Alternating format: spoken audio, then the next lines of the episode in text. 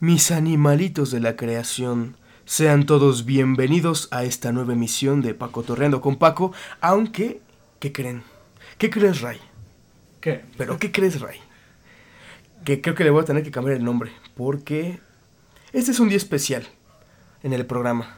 Se unirá con nosotros una nueva compañera que comparte los mismos gustos morbosos que su servidor y que tal vez también tenga a nuestro querido y muy apreciado Ray. Con todos ustedes, Dafne. Hola, ¿qué tal? Hola, mucho gusto. ¿Cómo estás? Sentada. Ay, perdón, tenía que hacer la broma. Perfecto, no te En fin, no le demos más vueltas al asunto y comencemos.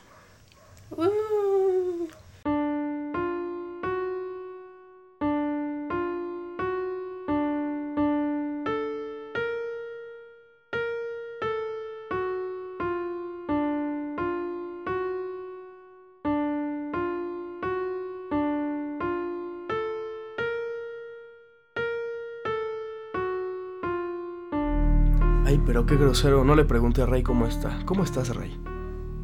Bien, supongo. Pues el día de hoy, ¿de qué vamos a hablar? ¿De qué hablaremos, Dafne? Pues de la poderosísima criatura mexicana más conocida, la Co- Llorona. Eh, que ya está una película, tuvo una animación, ¿eh? Y una gringa creo que también por ahí. Sí, una terrible. que es la internacionalmente, nacionalmente internacionalizada, La Llorona. Porque resulta, bueno, he leído en algunos foros en internet que hasta Costa Rica se presenta. Mm, Sí. mm, mm, mm. Pero realmente, ¿qué sabemos de ella? ¿Cuáles son sus orígenes, sus características? Eh, a ella también la ahuyentas con una mentada de madre como a todos los fantasmas, que insisto, insisto, ¿cómo rayos descubrieron eso? Y es que es muy curioso porque no sé si sepas, Darne, no sé si sepas, Ray, que, bueno, en la universidad, ah, no es cierto, antes de la universidad, descubrí un posible origen de la leyenda de la Llorona y que data de la época prehispánica. ¿Según quién?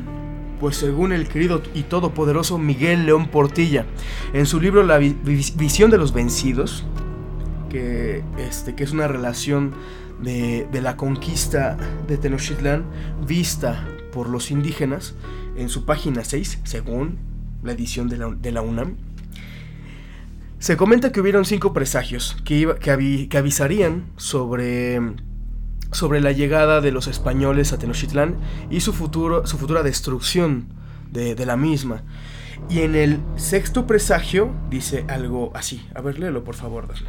El sexto Ajá, presagio. este mero. Oh, muchas veces se oía una mujer llorando. Iba gritando por la noche.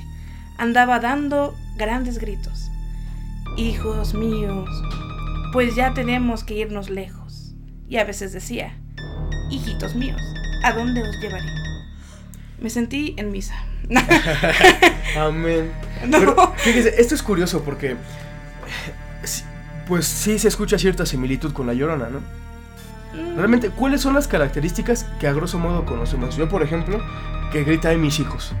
Yo no sabía que vestía de blanco, sinceramente. Yo nada más sabía que gritaba ay mis hijos y que si la escuchabas lejos estaba cerca y la escuchabas cerca estaba lejos. ¿Tú qué conocías? Son fantasmas, papá. Ya te conté lo de Gasparín, ¿que no entendiste? Pues no sé, la versión que yo conocía, para empezar, usa negro, ¿no? Es del porfiriato ah, mira. y grita, ¡ay, mis hijos! Pero no necesariamente... Ah, bueno, me faltó comentar que los ahoga. Ah, sí, fíjate, la, la versión que yo conocía era databa de la colonia y era un poquito parecida. De hecho, trataba de una de una mujer que, que cuyo esposo se iba, creo que a la guerra o algo. Y el punto es que muere. Tenían dos hijos y la mujer, eh, al, enterarse de esa noticia, entra eh, entra en una especie de locura, ahoga a sus hijos, después se arrepiente y, y empieza a, a- a quejarse, ¿no? Por, por la pérdida de sus hijos. Algo demasiado hipócrita a mi, a mi punto de vista. Y fíjense, hay una, hay una leyenda que creo que es guatemalteca, no estoy muy seguro, pero se llama la Tepesa. Y la Tepesa tiene ciertas similitudes con la Llorona también. Pero aquí sí hay cosas que cambian, porque es una mujer que era muy hermosa, que tuvo creo que dos hijos, cuyo esposo la los abandona y esta mujer como era muy hermosa pues quería seguir yendo de fiesta. Entonces, ¿qué es lo que hace esta mujer? Deja a sus hijos con su abuela y, y, este- y le decía a su abuela que, que no, que- le pasaba, que no dejara, a- este, que no abandonara a sus hijos porque si no le iba a pasar algo malo. Y que dice esta mujer, "Ah, me vale madre, yo me voy a bailar. Se va caminando allí por el pueblo y encuentra un, tenía que cruzar un río. Cuando toca el, el agua este, del río, pues está fría, mete su pie poco a poco y su pie se empieza a llenar de un pelo así grueso, grueso, grueso, que, que, le, que le envuelve todo el pie, luego toda la pierna y así se vuelve un monstruo peludo. Regresa a la casa de su abuela y resulta que, tanto su abuela como sus hijos estaban muertos. Y a partir de ese momento deambulaba por, toda, por, todo, el, por todo el pueblo y en busca de los de padres irresponsables como ella, para llevárselos y desaparecerlos. Chéquense, ¿no? Es una versión también un poquito... Cinematográfica. eh, cine- con, una, con una muy buena enseñanza. eh, tiene una muy buena enseñanza, debo de admitir. Pero que también tiene esas características de La Llorona, ¿no? Si pensamos que La Llorona data de la época prehispánica, entonces, bueno, ahí podemos encontrar como algunas leyendas que tienen una similitud. Y es que... eh, también hay otras versiones que dicen que esta mujer que se le aparecía, que bueno, que, en- que aparece en este sexto presagio, sí sexto, ¿verdad? Bueno, en este presagio funesto, era Sihuat, si, si, ay, perdón, es que soy muy malo con los nombres en náhuatl. Sihuacoatl, Sihuacoatl, que es la diosa de la fertilidad. Dicen que era Sihuacoatl que se aparecía en Tenochtitlán llorando y sufriendo por la pérdida de la, de la ciudad en un futuro. Y es que si, si seguimos el paso de esta, de esta leyenda, en la colonia es cuando se registran los primeros casos de la llorona, pero ya la llorona como tal. Porque hay que pensar que antes de la colonia hablaban náhuatl. O sea, si no hablas náhuatl y se te aparece la llorona, pues no sabes qué chingados, o por lo menos yo no sé qué, qué rayos dijo, ¿no? En la colonia es cuando se aparece este, este ser, pero lo que yo encontré es que, es que se comenta que eh, se aparecía una mujer de blanco, de cabellos muy largos, que, que, llo- que lloraba, que tenía un, un, un, eh, un sollozo, sollozo, un, un lamento muy desgarrador, pero que esta mujer poco a poco se hundía en las frías aguas del lago de Texcoco. Eso es lo que, digamos, lo que, lo que encontré, ¿no? Aquí ya tiene más, pues, más forma la llorona. Mm. Eh, ¿Algo que quieran agregar? Estoy sorprendida por la versión que contaste. Ajá. La. No me acuerdo de dónde era, pero en donde deja a los hijos con la abuela. Ajá. O sea, tenemos el background como del personaje. Luego tenemos. Pues una señora luchona, ¿no? Que deja a sus hijos y se va. Y. No sé, estoy. Estoy muy sorprendida. ¿Por qué no usaron esa historia en la película? Es Hollywood. De hecho, la, la versión de La Llorona en Hollywood es... Está, hasta eso está buena. Hasta La Llorona se ve, se ve muy, muy, muy, muy macabra. Pero bueno, es ¿qué puedes pedir a Hollywood? O sea, ¿qué puedes pedir a una, a una industria que quiere dar un Oscar a Robert Downey Jr. por Iron Man? O sea, neta. En fin. Eh, de hecho, la, las... eh, A mí me resulta curioso la versión que tú tienes, que data del porfiriato. Oh, Porque realmente yo nunca lo había pensado. O sea, la mía databa de la colonia. Pero a mí nunca se me hubiera pasado que en el porfiriato. Bueno, que en el, el porfiriato tuviera una, una, una leyenda de la sí. misma, ¿no? Y es que, ¿qué características conocen de ella? Porque, bueno, yo ya comenté las que, las que yo conocía. ¿no? Una amiga que vive en Xochimilco me comentaba que la llorona pues, tenía, estaba vestida de blanco. Realmente a mí nunca se me había pasado por la cabeza ¿Qué cómo usaba? estaba vestida. O sea, realmente nunca se me pasó. Por la- nunca, nunca, nunca. ¿Qué más conocen de ella? Pues. Mi primer contacto con la llorona fue por mi papá. Ah, y justo, justo te iba a comentar eso, ¿no? Que, que este tema tenías Ah. como cierto cariño. Sí. ajá. Cuéntanos, por favor. Muy bien. Pues mira, la historia está así. Yo le tengo mucho cariño a la Llorona porque el primer cuento, leyenda que escuché de ella fue por mi papá. Y él trabajaba en ese entonces, cuando tenía 8 a 7, él trabajaba en la Ciudad de México yo vivía en Veracruz. Y cada vez que él regresaba, me contaba que en la noche se escuchaban sus gritos. Y lo más chistoso es que me traía fotos que él tomaba. Para alguien de esa edad, y aparte una niña muy rara, pues te decía que sí existía. Y yo juraba en mi primaria que mi papá me trajo fotos de la llorona. Y las guardaba, las escondía y las llevaba a la escuela. Pero, ahora que lo recuerdo, eran fotos que él imprimía de Google en ese entonces, Ajá. ¿no? Tenía incluso el link impreso. Buena Mm. referencia. Pero la historia se queda, ¿no? Y la historia Ajá. que él me contaba es que una señora que vivía, pues en la época del porfiriato, se quedó viuda, o eso creía ella. Después se enteró de que el esposo la había cambiado por la que era la mucama. Toma. Y entonces agarra a los hijos y los lleva a Xochimilco y ahí los ahoga. Y dicen que ella llevaba negro no por los hijos, porque ella se suicida justo después de que ellos mueren, ahogados por sus manos, sino que ella llevaba negro porque ella pensaba que era viuda de su esposo. Ah, mira. Sí, esa es la historia que contaba mi papá. Y además es muy curioso. eh, la verdad, ahor- ahorita no tengo. eh, bueno, también no sé si hayan como estudiosos de esto. Pero la figura de la mujer, o sea, realmente también es muy simbólico que sea una mujer. La llorona. Porque podría ser un hombre. El ¿no? El llorón. No, No, es que por ejemplo, sí está, hay leyendas como el charro negro, ¿no? Que son, son figuras masculinas. Pero también me resulta a mí muy curioso por qué es una figura femenina, ¿no? Y también la carga que le dan, porque al final de cuentas es de culpa.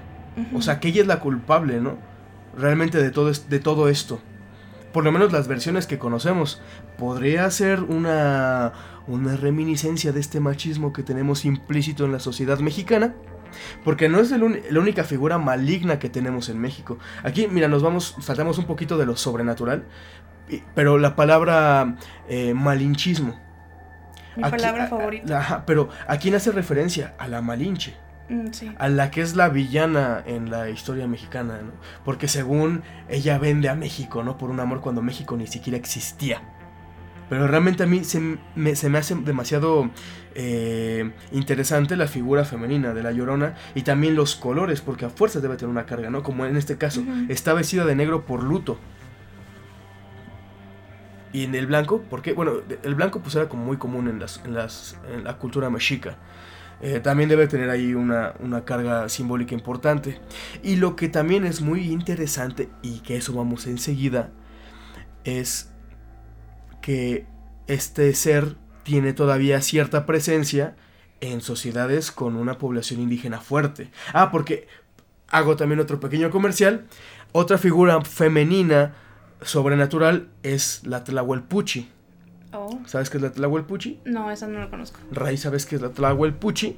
Me suena, pero no. No, miren, y para que la conozcan, los invito a que vayan al Museo del Policía, que está ahí en el centro de la Ciudad de México, que tienen una exposición de vampirismo y ahí está la Telahuelpuchi, es de cera. Les juro que cuando la vi, cuando volteé, dije, no, con que esta cosa se mueva, me quedé que me da un infarto. La Telahuelpuchi es un ser femenino que dicen que, el- que son todas estas mujeres jóvenes que no menstruan hasta los, este, hasta los 15 años. Si a los 15 años no menstruaste, ya te chingaste. Eres una tlahuelpuchi.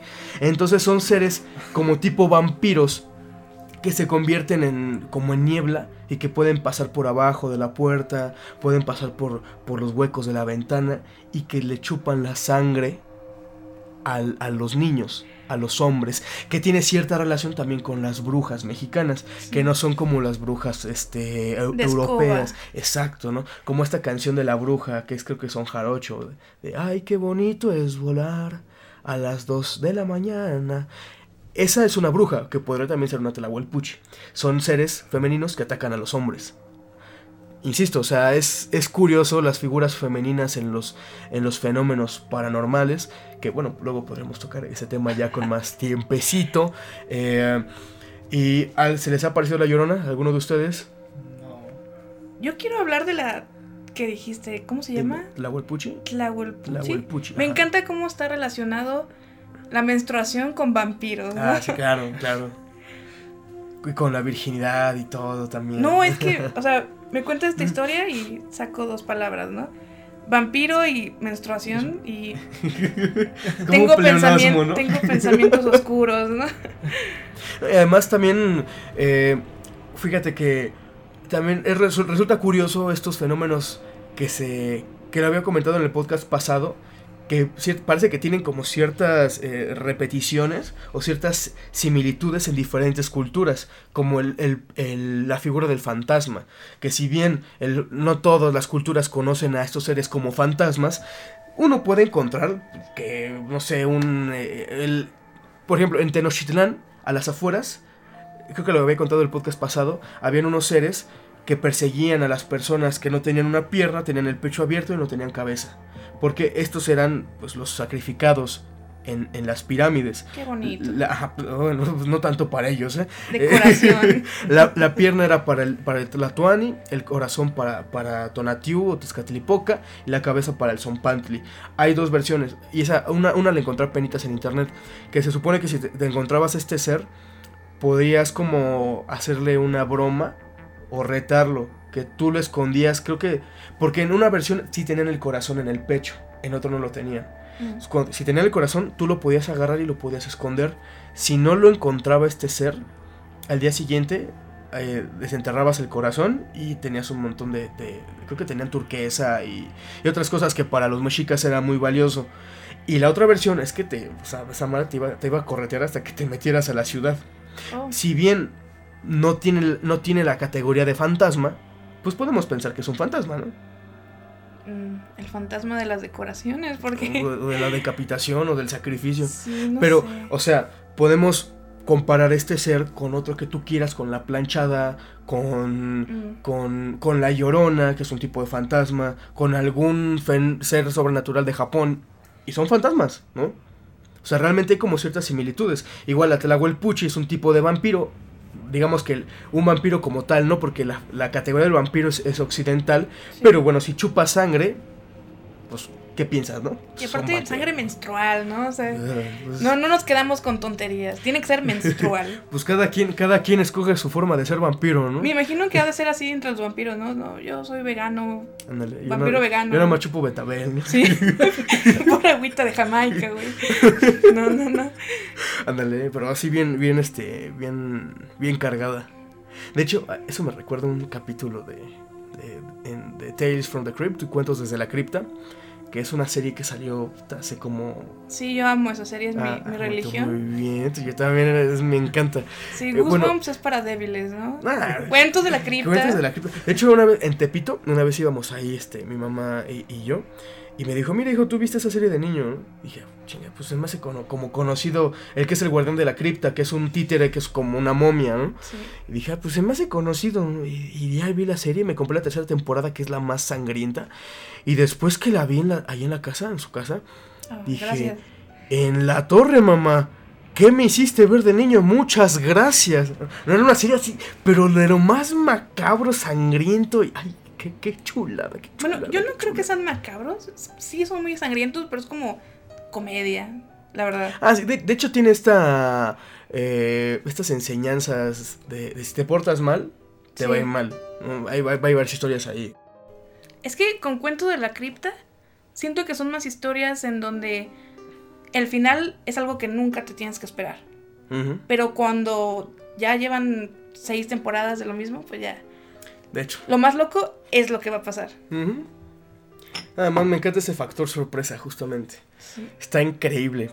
En verdad, esa es una serie, pero chulísima, chulísima. Espero que algún día haya una serie mexicana con esa calidad. ¿Oíste lo que la gente cuenta? Bueno, que de hecho vi un capítulo que estaba bueno, ¿eh? Lo vi creo que hace como... Sí, veo TV Azteca y veo La Rosa de Guadalupe. ¿Y Claro, qué? claro. ¿Y qué?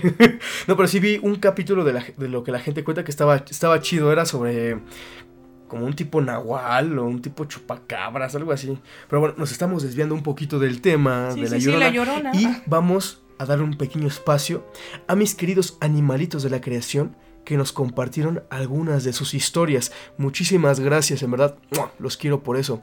Así que pues vamos con estos testimonios, ¿no? ¿Qué les parece? Pues ya empieza. o sea, lo que te truje, Chenchano. Sí, no, es que yo soy bien chismosa, perdón. informativa, Ah, informativa. Qué elegante eres, gracias. Bien, mi primera experiencia con La Llorona fue hace como tres años. Eh, yo por lo general cuando me duermo tengo la costumbre de, dormirme con la televisión encendida. Tengo una pequeña tele en mi cuarto y me pongo... eh, me gusta el ruido mientras duermo. Y llega a pasar que lo que, lo que, estés bueno, lo que se escucha o lo que pasa en, en la televisión en ese momento de alguna manera lo alcanzas a escuchar y tu inconsciente lo, lo manifiesta, lo interpreta a través del sueño. Pues una vez creo que estaba soñando con, no sé qué estaba viendo, creo que la ley y el orden, algo así, de repente como que me cambiaron la sintonía bien gacho, porque empiezo a escuchar lamentos. Eh, la gente podría pensar que, que el lamento de la llorona es como el clásico audio de la llorona que todos conocemos, ¿no? De, ¡ay, mis hijos!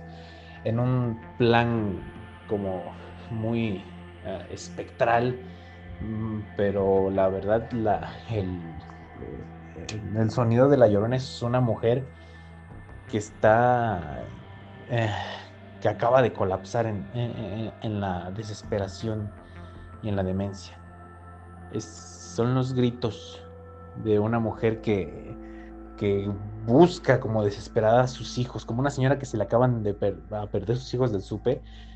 O sea, entra en una pinche histeria y en una psicosis bien gacha. O sea, se escucha. Se escucha horrible. ¡Ay, mis hijos, mis hijos! ¿Dónde están? ¡Ay, no puede ser! ¡Ay, Dios mío, que alguien me ayude! Obviamente no me sale. Pero sí son unos gritos de ayuda bien cabrones. Y lo peor es que se escucha. O sea, no puede ser una mujer eh, la que tenga tanta. O sea, se, se- se escucha horrible y se escucha en todos lados podría estar, no sé, a cinco cuadras de tu casa y tú la sientes que está afuera, afuerita, esperándote abajo. No sé cómo se maneje esa dinámica de cuando se escucha eh, cerca, está lejos y viceversa, ¿no? Pero es más o menos así.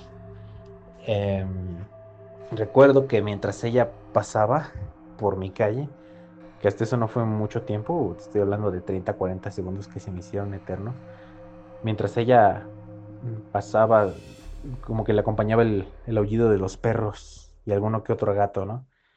Eh, se sentía también una presencia bastante fea. Era, era una vibra que envolvía todo el lugar por donde, por donde ella pasaba.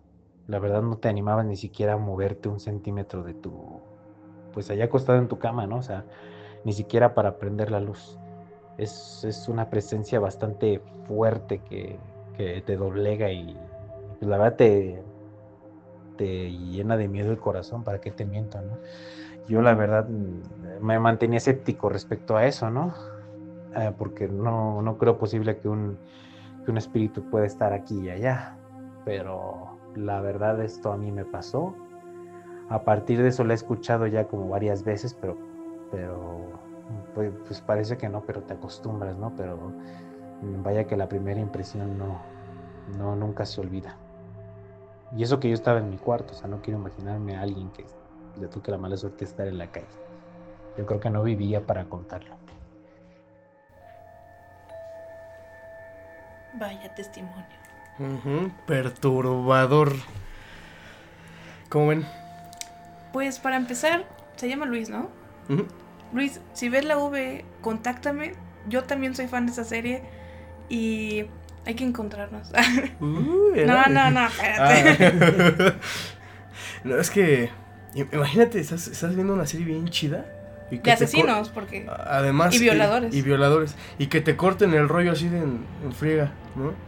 Fíjense, eh, de los testimonios que he escuchado de La Llorona, sí te hablan de esto, de una presencia como muy pesada. O sea, que realmente es un lamento eh, que parece pues salido de, de ultratumba, que realmente no es una persona, ¿no? Porque yo si escucho a alguien llorar, pues no voy a decir, ay, no mames, La Llorona. Pues no voy a pensar, pues es una persona que necesita ayuda. Pues no sé, también no vivo en un barrio muy bonito que digamos, entonces pues dirán, no, pues voy a ayudar, ¿no? Pero toda la gente que me cuenta sobre, sobre la presencia de la llorona, pues sí me dicen, es que es un lamento que, que es muy penetrante, o sea, realmente no es un lamento de una persona. O sea, no, no saben cómo explicarlo, pero me dicen lo mismo. O sea, no es un lamento humano, pues. Pues sí, pero no sé, la verdad no te puedo decir mucho del lamento porque cuando yo era niña, pues sí, tenía esa ilusión de conocer a la llorona y pensaba que el de los camotes era la llorona. Ah, no, Pero bueno, Pues tú querías entrevistarla, ¿no? sí, Sí. sí, yo, mira, mi misión era como tomar foto, Ok. pero pues era el que el 2006, 2007. Uh, Cuando Cañitas en verdad daba miedo, ¿no? Sí, no, no, cuando tu Nokia Era lo mejor que podías tener. Estaban y- las cámaras que tenías y grababan aliens y, Sí, y no, no, no, fantasmas, no. ¿no? Culero, ¿no? sí. que tenías como, como dos cuadros por, por minuto, ¿no? En Sí, movimiento. no, grabar con una papa salía mejor. Qué tiempos aquellos, tiempos donde, fíjate, en esos tiempos sí creían los fantasmas. ¿no? Yo era un fan de, de Cañitas, era un fan de Carlos Trejo. Antes de la pe- pelea con Adame, bueno, de la pelea que nunca se va a hacer con este Adame, yo sí era un fan completamente de, de, de, to- de todas estas cosas. También un fan de Jaime Maussan. Fíjate que todavía me gusta el ovni, pero, pero Maussan me ha decepcionado. Más que nada por su forma de ser.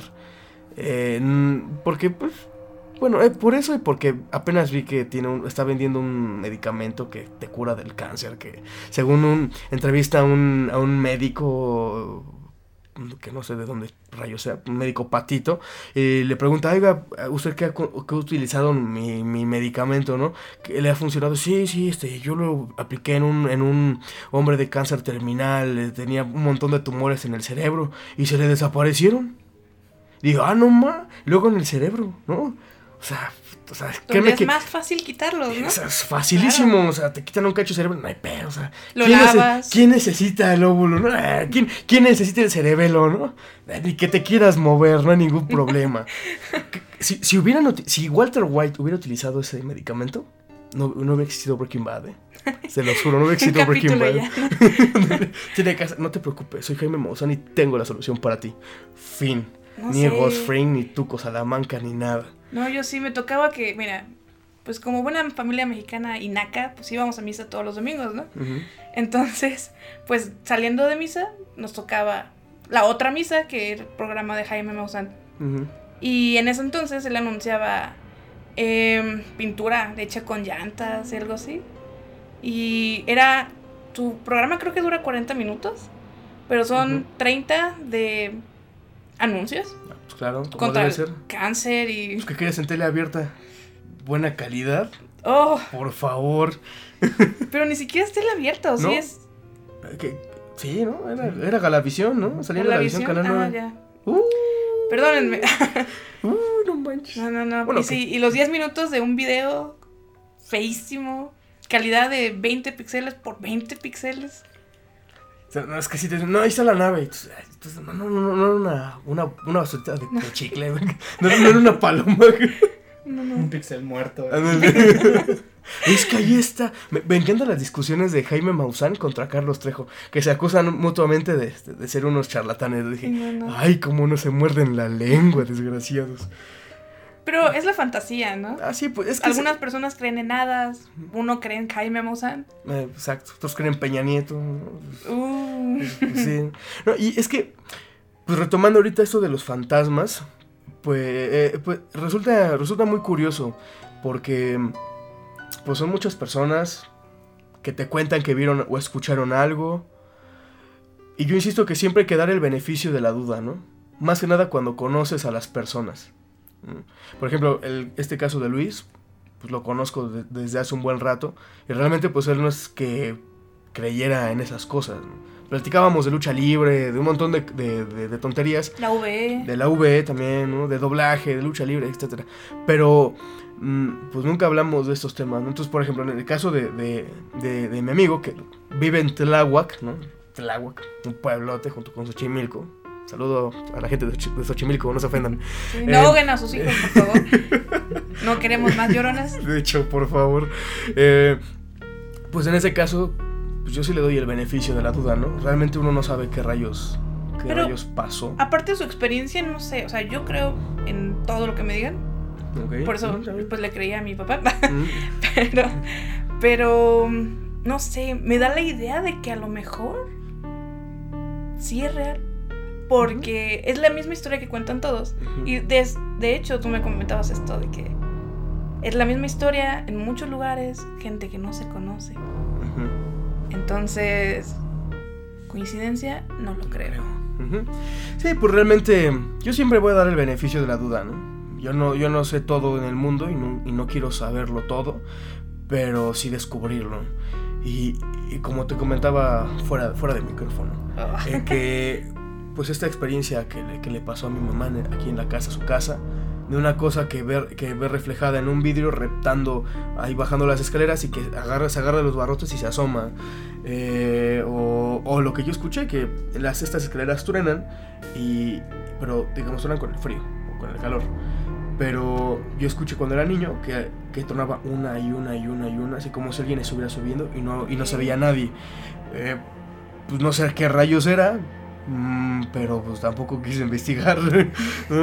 Entonces sí, pues yo también doy este beneficio de la duda porque pues es, insisto, es, es interesante cómo se van repitiendo ciertas características y pues a menos que sea como un tipo de histeria social, pues puede que haya algo.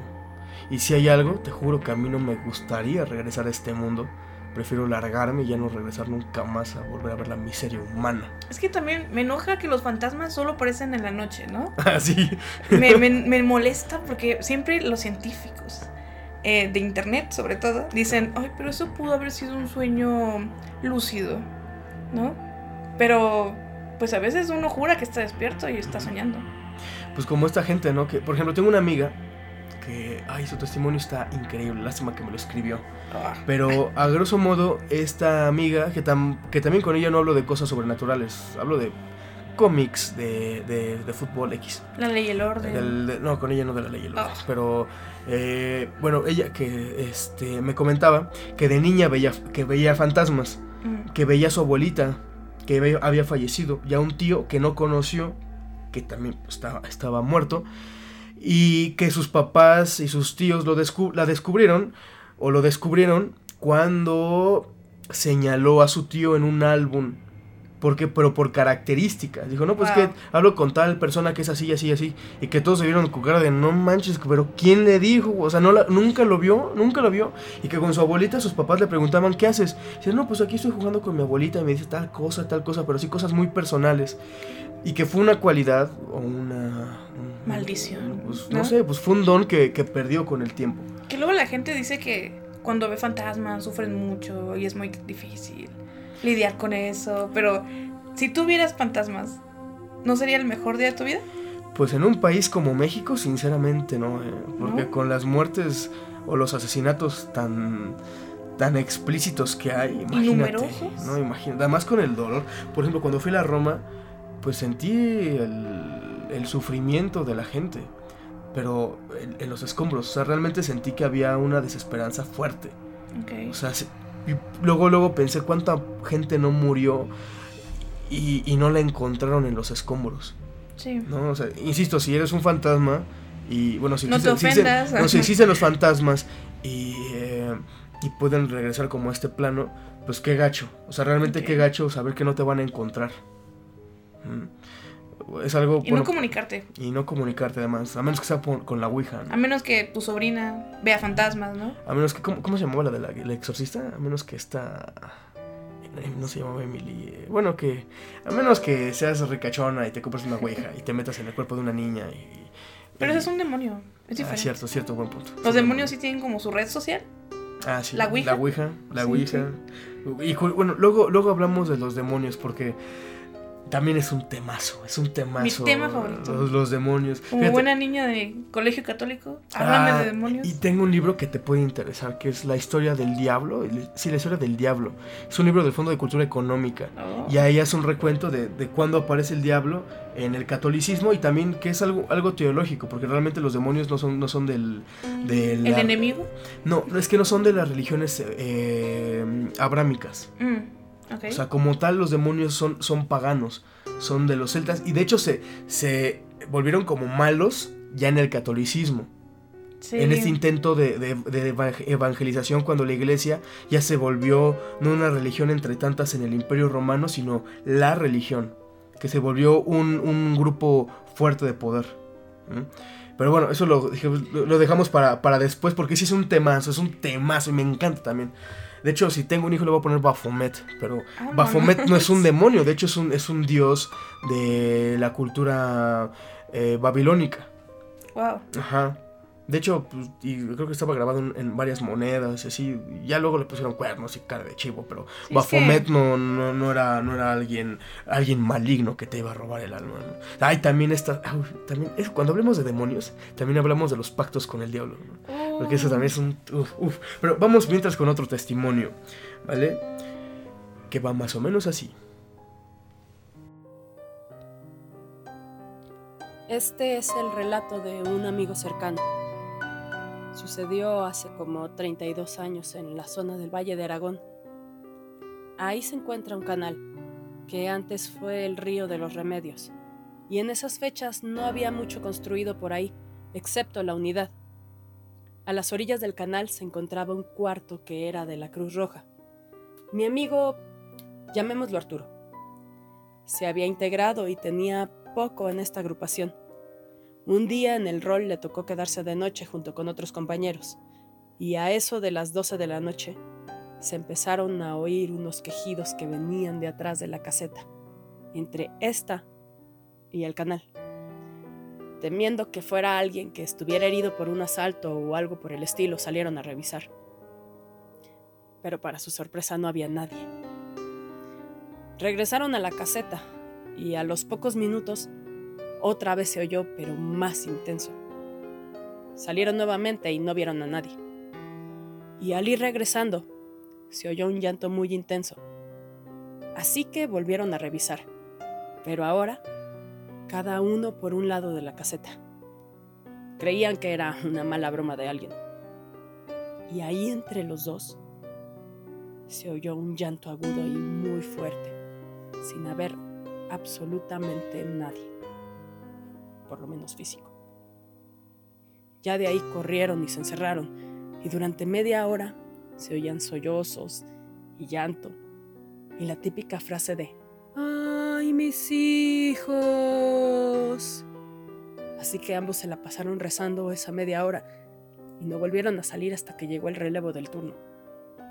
Al narrarles lo sucedido, ellos les dijeron que era la llorona, que siempre se oía en la noche y que por eso nunca salían. Y aquí es donde les pregunto, ¿qué harían ustedes? Realmente, mira, eh, yo, vi- yo siempre he dicho que le tengo más miedo a los vivos que a los muertos.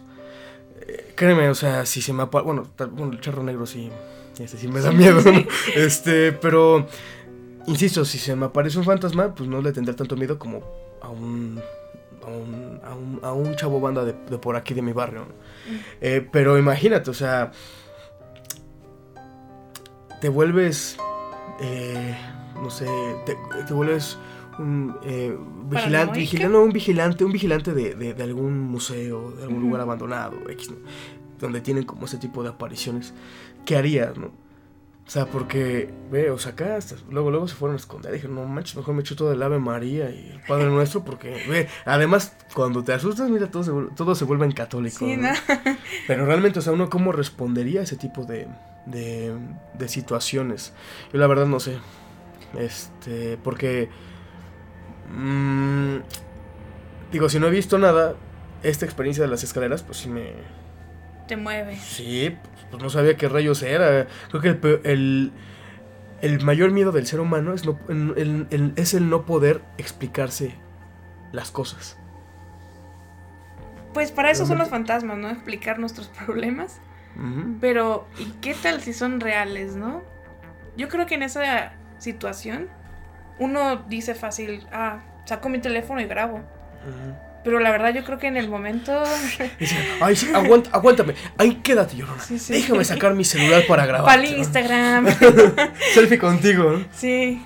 Que qué perro sería tener una selfie con la llorona. No, y es que real- re- de hecho, de hecho, que no fuera Carlos Trejo. ¿no? Porque- Con filtro, porque- ¿no? anda, no, porque es que Carlos Trejo ya dice que inclusive ayudó a.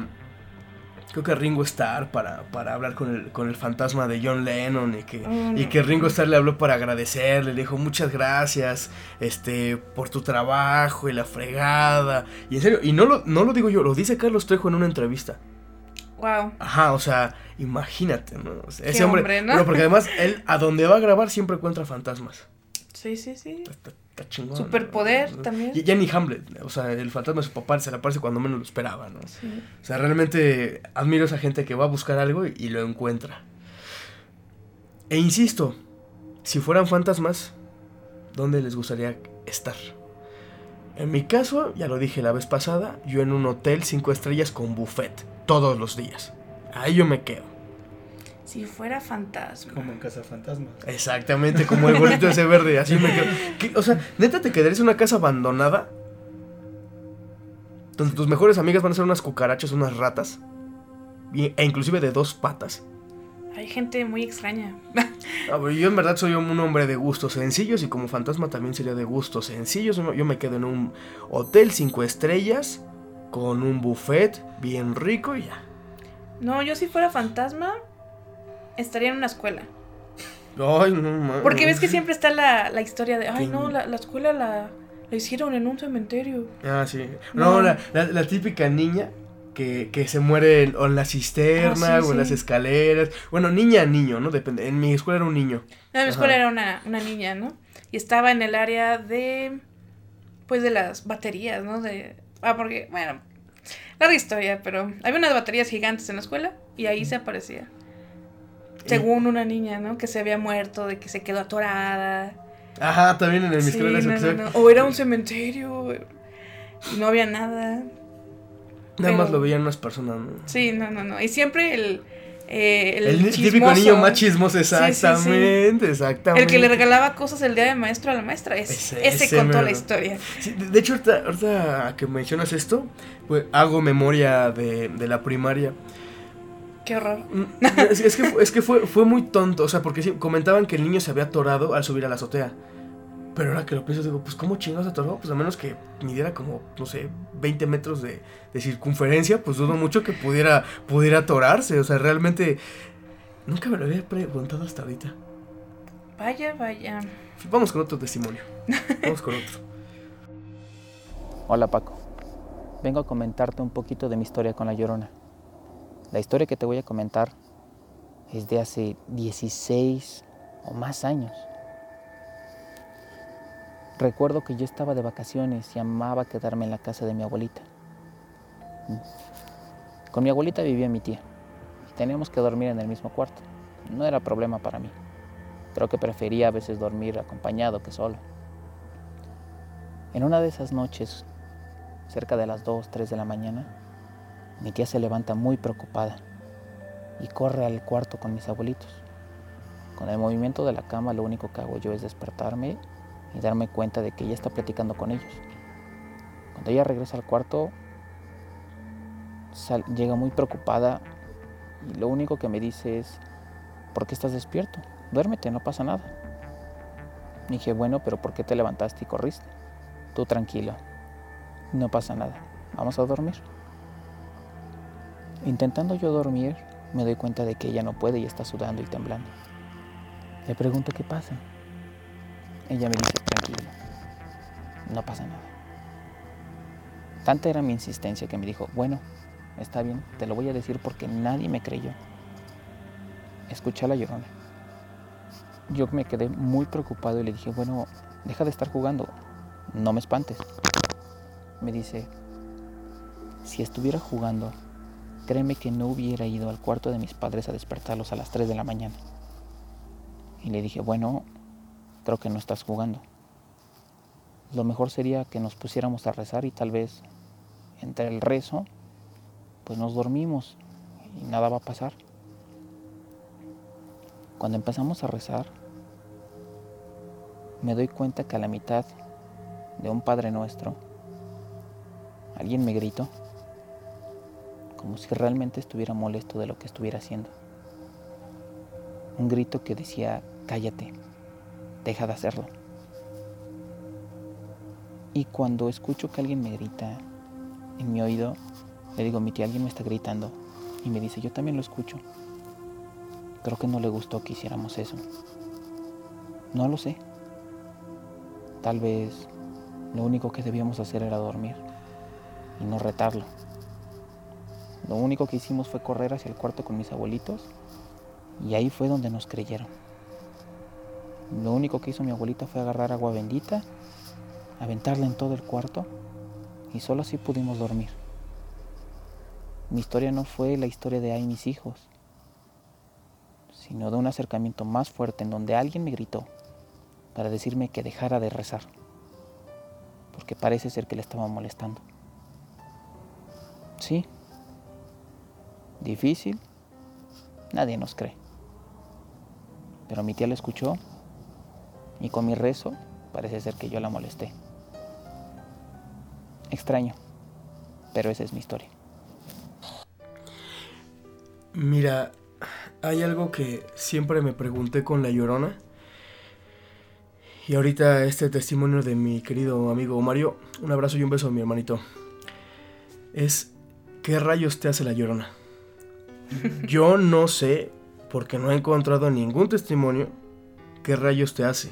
O sea, si está, por ejemplo, el charro negro dicen que si te lo encuentras, él te pregunta si te quiere subir. Te hace la plática y te pregunta si te quiere subir. Si tú dices que sí, ya te fregaste, porque te lleva al infierno. Eso dicen. Si dices que no, gracias, se va. Ya, se sigue su camino. Pero ve, aquí hay otra versión de la llorona. Eh, y pero, pues voy a esta pregunta, ¿no? ¿Qué rayos es? ¿Qué te hace? Porque nadie sabe. O yo no he encontrado ningún testimonio que diga que le hizo tal cosa. Los sobrevivientes. O los sobrevivientes, más que los de la película de La Llorona, que Mm. no cuentan porque es hollywoodense. Oh, sí, oh, sí. No sé, amo este testimonio porque te cuento todas las fases Exacto. de, del encuentro, ¿no? O sea, me gusta. eh, Nada más se siente, la verdad se, se siente como, como el miedo de estoy rezando y algo me dice que me calle, ¿no? no, aparte me encanta porque me recuerdo que cuando. Bueno, una vez tuve, según yo, un encuentro cercano del tercer tipo. Y, y pues como buena niña de colegio católico, pues me puse a rezar, ¿no? Pero también como buena niña distraída y rara, me confundía con el himno nacional Ok. y el Padre Nuestro. No, ok. Entonces era como de, no, pues este, eh, eh, Padre Nuestro que estás en el cielo, Cada hijo Macio te Sare. dio. sí, sí, sí. Pero, no sé, me gustó mucho el testimonio por el, el miedo y que nadie te cree. Imagínate Mm. si te encuentras con algo. ¿quién Siempre te iba a creer? Siempre va a ser ese factor de, de este. Ese, ese factor de los. ah, De duda. Ajá, sí, de, de duda, de escepticismo. ¿m? Eh, que- Pero yo te creo. Sí, pues que hay, que hay casos que realmente necesitas como... Quizá que te crean, quizá no, pero pues... Pues sí, tener como cierto apoyo por lo menos moral, ¿no? Sí, por no, lo aparte menos que lo le bueno- dijo, cállate el hocico, ¿no? Ah, sí. Eh, Pues... Pues, oye, pues nunca nos, nunca nos preguntamos si la Llorona era católica. Ay, mira, no sé. Mm. Que ma- matar a tus hijos no me suena católico. Ah, bueno, tampoco matar a un montón de gente inocente en nombre del- de, Sí, de ¿verdad? las, de las cruzadas, o sea, ¿eh? Qué cosas. O sea, eh, hay muchas cosas que no son católicas y que están ahí, ¿no? Sí, sí, sí. Eh, Andar persiguiendo a niños. Ajá, o andar, o andar abusando de ellos. Saludos a todos los pinches pedófilos que me escuchan. Eh, o sea, Sopas. pues, óyeme, pues. No, pero también es algo interesante. Realmente, si tomamos en cuenta que la llorona. Bueno, creemos que la llorona es de la época colonial o de la época del, del porfiriato, Sí, según mi versión. habrá sido católica. Según la versión de Mario, pues, pues no. Pues no. O quizá él se encontró otra cosa.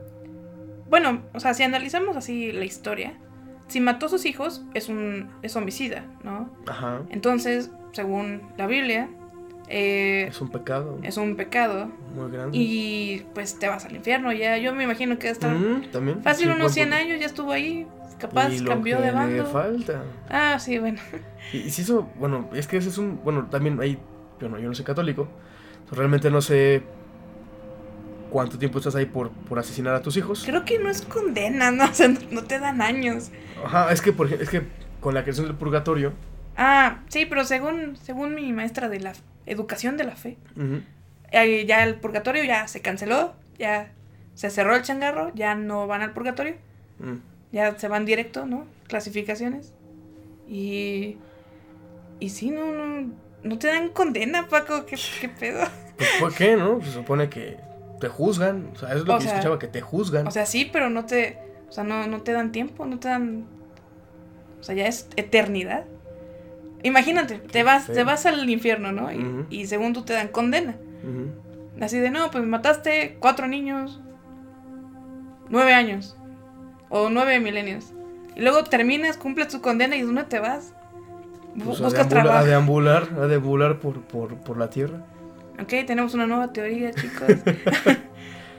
No, pues es que también hay, bueno, con las, si interpretamos todo como desde el catolicismo, bueno, ahí nos vamos a saber Bueno, un sí, montón no, de no, no. posibilidades, porque, insisto, Jesús era rubio. ándale, el Medio Oriente, ¿no? sí, sí, sí. Que ahí Tenía hay- hay ojos que, azules. que ahí hay un chisme, porque resulta que el modelo que todos conocemos de Jesús era un, era el, era un, era un amigo de, de Miguel Ángel, Ah, sí. y que dicen que Miguel Ángel era gay. Pues Algunos sí, ¿no? dicen que era, que era su pareja. Sí, yo había escuchado esa versión. Este modelo de Jesús. Sí. Porque también esas facciones europeas en Medio Oriente, pues hazme el favor, o sea, hazme el favor. Que incluso. solo los judíos de ahorita, pero porque son o sea, los que viven en Israel, pero porque son descendientes de, de judíos que, que- que habitaron en, en- en Europa mucho tiempo y que se retacharon. Pero realmente esa zona no es, no es para ojos azules.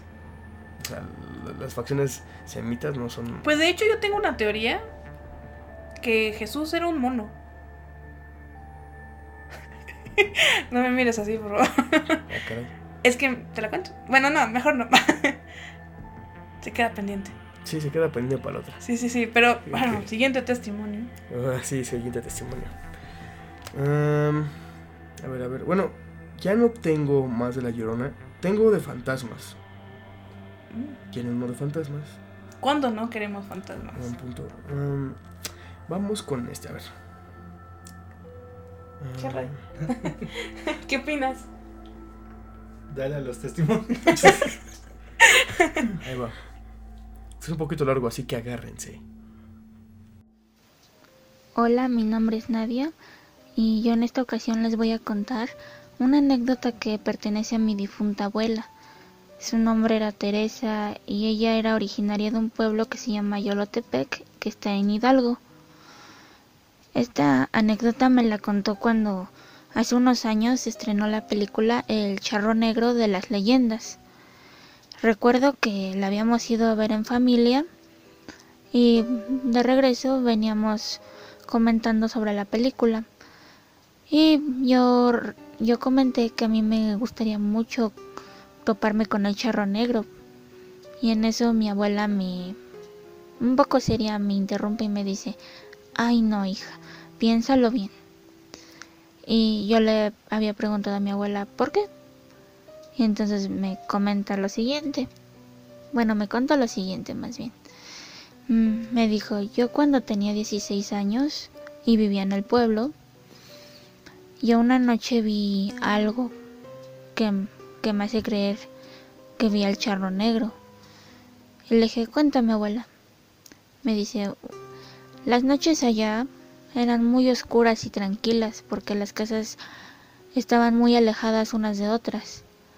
Por lo que una noche fue al baño, que en esos tiempos también los construían muy alejados de las casas, mm, a unos metros.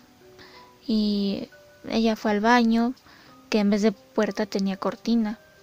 Entonces dice que esa noche, mientras estaba en el baño, vio como el viento levantaba un poquito la cortina y pudo ver que la luz de la luna alumbraba el campo y se le hizo bonito al principio dijo se me hizo muy bonito pero al salir del baño dice que a lo lejos en el campo pudo ver que un señor iba caminando paseando por el campo esto dice que se le hizo muy raro sorprenderte porque dice quién va a estar paseando a estas horas de la noche y en el campo.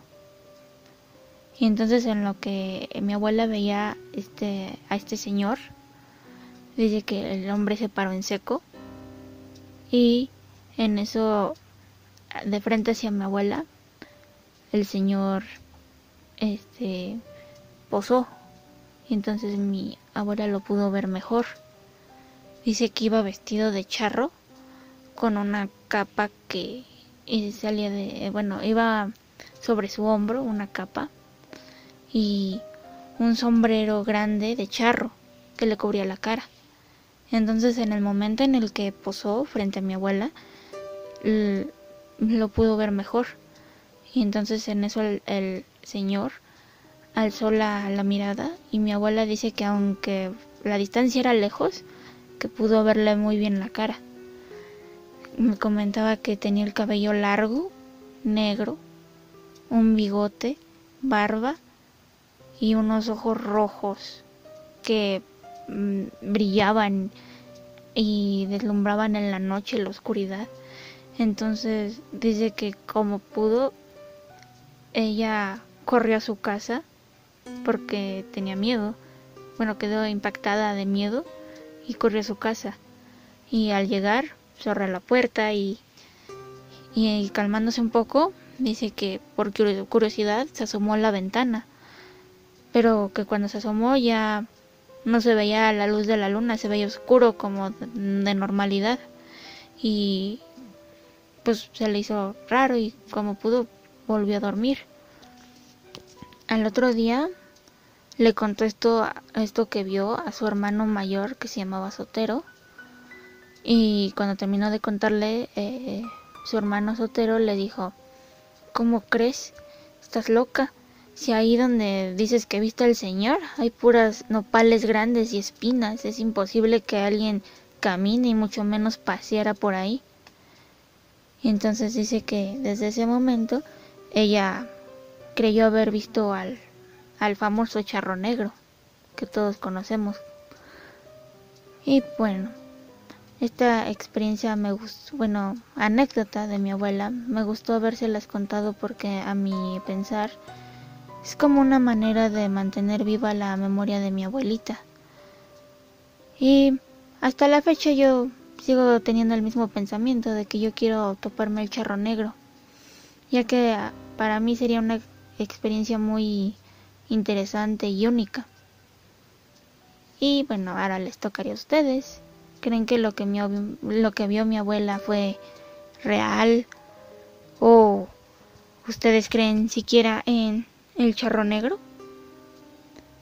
Yo me despido. Adiós. Bueno, primero gracias mi querida Nadia por, por el testimonio. Mira, nos pregunta, nos pregunta. Bueno, mmm, como decía hace rato, pues yo hasta no ver no creer, pues no he visto el charro negro. Pero también como había comentado, la, verdad yo no, a mí no me gustaría eh, encontrármelo. La neta no sé por qué, pero ese, ese personaje sí, a mí sí me da miedo. La, no sé, no sé por qué, pero me da, me da, me da mucho, mucho miedo. Ay, qué valor, mi querida Nadia, de quererte lo encontrar, ¿eh? Aunque también entiendo como, pues, esta... Más que nada porque es una anécdota que te contó tu abuelita, ¿no? Entonces, este, pues admiro mucho ese valor, pero para mí, a mí no me gustaría encontrármelo. Si es que existe. Yo dejo la puerta abierta. Yo no sé si exista, pero no me lo quiero encontrar. A mí me encanta como le dijo la abuela, no, quiero conocer al charro negro. O tiene una experiencia así. Y la abuela, le cuento una historia así súper macabra. Y ella, no, o sea, quiero conocerlo. Ahora con más ganas lo quiero conocer. Eso. Sí, sí, muy bien. Pero, a ver, si me gustaría conocerlo. Yo creo que sí. Es que yo, mira, mi sueño es tener un encuentro así. Pero a lo mejor no con el charro negro. Si pudiera escoger, quiero una abducción alienígena. es mi sueño. Sí, de, ¿qué me haces? No te preocupes, nada más te vamos a sacar un poquito del riñón. Sí, no, no, va, bueno, a ver. Todo, todo sea por la ciencia. Todo, sea por la, ciencia, universal y Mira, te cambio el riñón por un video, ¿qué te parece? Ah, ¿No? Y, que sale pixeleado, ¿no? y lo grabo con mi Nokia. Y es uno de los tantos abducidos cuyos videos son, son completamente, este, eh, no, son, no, no son creíbles sus videos, ¿no? Sí. Pero es parte de la magia, ¿no? Yo creo que Ándale. Le van a decir, te vamos a dejar que grabes, pero saca tu Nokia 600. No, y fíjense que esta, con, pienso que la pregunta de esta Nadia es la mejor forma de cerrar este programa. Mm, ¿Ustedes, a ustedes les gustaría encontrarse con algún ser paranormal? ¿Ustedes creen en esos seres paranormales? Con pie grande. Ah, pues el que tú quieras, Sí, manito. qué, qué mala onda, Iris, no le preguntaste a Ray. Así, ¿tú qué piensas, Ray? ¿Te, gusta- ¿Te gustaría encontrarte con algún ser sobrenatural? ¿Crees en ellos? Pues con un alien también estaría chido. Sí, ¿ah? Él, él es- él iría conmigo, Team ¿no? Alien. Sí, yo, yo me sacan el hígado, a a él le graba. Ah, Gracias, como, como es, Ray. como es director, no, pero, a ver, a ver, muévete para acá, déjame ponerte Sí, un poquito de más luz porque hay sombra que te estorba, ¿no? Yo con Te la lengua de fuera, muriendo, y él así de Para no. tener buen footage. No, no, se repite, regresa el riñón, se repite. No, no, no, no. Tienes que moverte así, manito, te estorbas. Tú te haces chicharrón, muévete para el otro lado. El alien todo triste, ¿no? Ya déjame Señor director, por favor. trabajo. No viajé 20 mil años luz para que me estés jodiendo. no, ¿no? no. Pero sí, que nos cuenten cuál sería su encuentro soñado. Por favor. De terror, ¿no? No, no quiero que saquen. Que Pues- quieren conocer a William Levy o algo Ah, así. bueno, pues cada quien sus. Ah, sus bueno, también es- Aunque ese no es paranormal. ¿No? No, no, nada más Maradona. no sé, yo creo ¿Quién se que. mete tanta droga y sigue vivo? Uh, bueno, Junto sí, con él. paranormal. Ah, sí. Sí. ¿Quién más, no? Déjame que limpie el talco, ¿no? Yo pensé que era harina, ¿no? No. Eh, pues les preguntamos eso, mis queridos animalitos de la creación, y que nos dejen sus, sus historias para, El Para que las- próximo capítulo. para el próximo capítulo. Yo soy Paco. Yo soy Dafne y no la de. Los dejamos con el cover de La Llorona por el canal Alex Solís el Frisón. Y nos escuchamos pronto.